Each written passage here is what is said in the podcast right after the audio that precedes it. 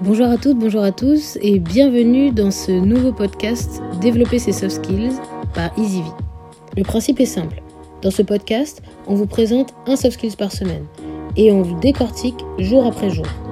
Qu'il s'agisse de communication, de résilience, de gestion de la certitude et tous les soft skills que vous voudrez développer. Et on vous donne à chaque fois des outils simples et ludiques pour les développer seul ou en famille. Je m'appelle Pauline et je suis la présidente de EasyV, qui est une start-up sociale qui développe et valorise les soft skills par l'expérience. Je vous retrouve très vite et bonne écoute. Bonjour à toutes, bonjour à tous. J'espère que vous allez bien et bienvenue dans ce dernier épisode de la semaine sur la résilience et la capacité d'adaptation. J'espère que l'exercice du si qu'on a fait hier vous a plu et que vous avez pu vous projeter dans des alternatives pour entraîner votre intelligence adaptative. J'espère aussi vous avoir convaincu, depuis le début de la semaine, que la résilience et la capacité d'adaptation sont des traits qui se développent. Dans les épisodes précédents, on a vu les qualités qui permettaient d'être plus résilient, l'optimisme, l'humour, la prise de recul, la confiance en soi et en l'avenir, mais aussi le contexte, comme les liens forts, les liens affectifs euh, qui permettent d'être soutenus, l'habitude de résoudre des problèmes et l'habitude de se questionner sur les choses. Aujourd'hui, pour ce dernier épisode, je voulais revenir sur la partie état d'esprit qui permet à la résilience et à l'adaptabilité de s'exprimer et vous donner quelques pistes de réflexion qui m'ont parlé et que je voulais vous partager aujourd'hui. Dans la nouvelle Conte et Nouvelle Peule de Amadou Ampateba, il nous raconte l'histoire d'un chef de village dont le fils a un accident de cheval. Au moment de son accident, il devient infirme et tout le village vient le voir en le plaignant, en lui disant que quelle horreur, ton fils est infirme, il ne pourra plus marcher. Et le vieil homme de répondre Bien ou mal, je ne saurais dire. Un peu plus tard dans l'histoire, la guerre éclate. Et son fils étant infirme, c'est le seul jeune homme qui ne part pas à la guerre et reste auprès de sa famille. Tout le village vient le voir en lui disant quelle chance et quel bonheur il a que d'avoir son fils auprès de lui et qu'il ne soit pas parti à la guerre.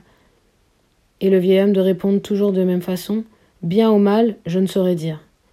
Ça illustre bien que finalement ces situations extérieures, ce sont nos perceptions qui la rendent négative ou positive. Et le processus de résilience nous propose finalement de voir chacune de ces situations comme des opportunités d'atteindre son plein potentiel.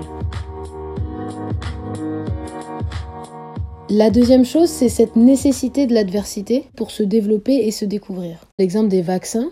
Un vaccin est finalement un processus de résilience qui nous permet de faire face à petite dose à une maladie et donc d'amoindrir notre système immunitaire pour qu'il en ressorte plus fort.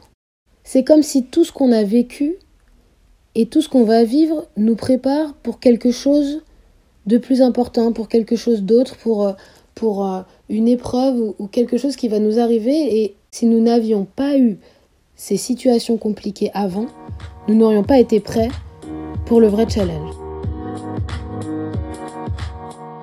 La troisième réflexion que je voulais vous partager, c'est plutôt comment utiliser cette adversité et ces situations pour apprendre.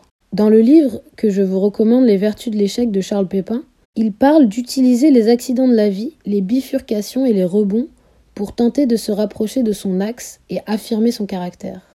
Je trouve ça très joli de se dire que toutes ces choses qui vont nous arriver peuvent être un moyen de nous découvrir, de savoir de quoi on est capable et de quoi on est fait. C'est cet aspect de voir les situations difficiles et déplaisantes comme quelque chose d'inévitable, qui font partie des changements de la vie, et on verra d'ailleurs la semaine prochaine dans la gestion de l'incertitude comment y faire face.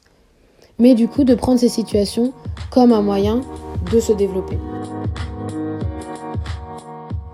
Pour ce dernier jour sur la résilience, je vous propose un petit exercice d'introspection. Comment répondez-vous aux situations qui émergent dans votre vie? Choisissez-vous de vous demander pourquoi est-ce que cela vous arrive à vous? Que vous n'avez pas mérité ça et que finalement vous aviez tout fait comme il faut pour que ça ne vous arrive pas Ou vous posez-vous la question qu'est-ce que la vie cherche à m'apprendre Et je voudrais vous laisser sur une dernière citation que j'aime beaucoup, celle de Winston Churchill, qui dit que le succès, c'est d'aller d'échec en échec sans perdre son enthousiasme. Alors je vous souhaite beaucoup d'enthousiasme dans cette période et je vous retrouve la semaine prochaine pour la gestion de l'incertitude. Maintenant, à vous de jouer. Si vous êtes intéressé par le développement de vos soft skills, vous pouvez rejoindre le groupe WhatsApp dont on vous met le lien en description. Chaque jour, on vous envoie un épisode et l'exercice qui correspond. Cela vous permet en plus de vous connecter à la communauté et partager vos apprentissages. D'ici là, prenez soin de vous et je vous retrouve très vite pour un prochain épisode.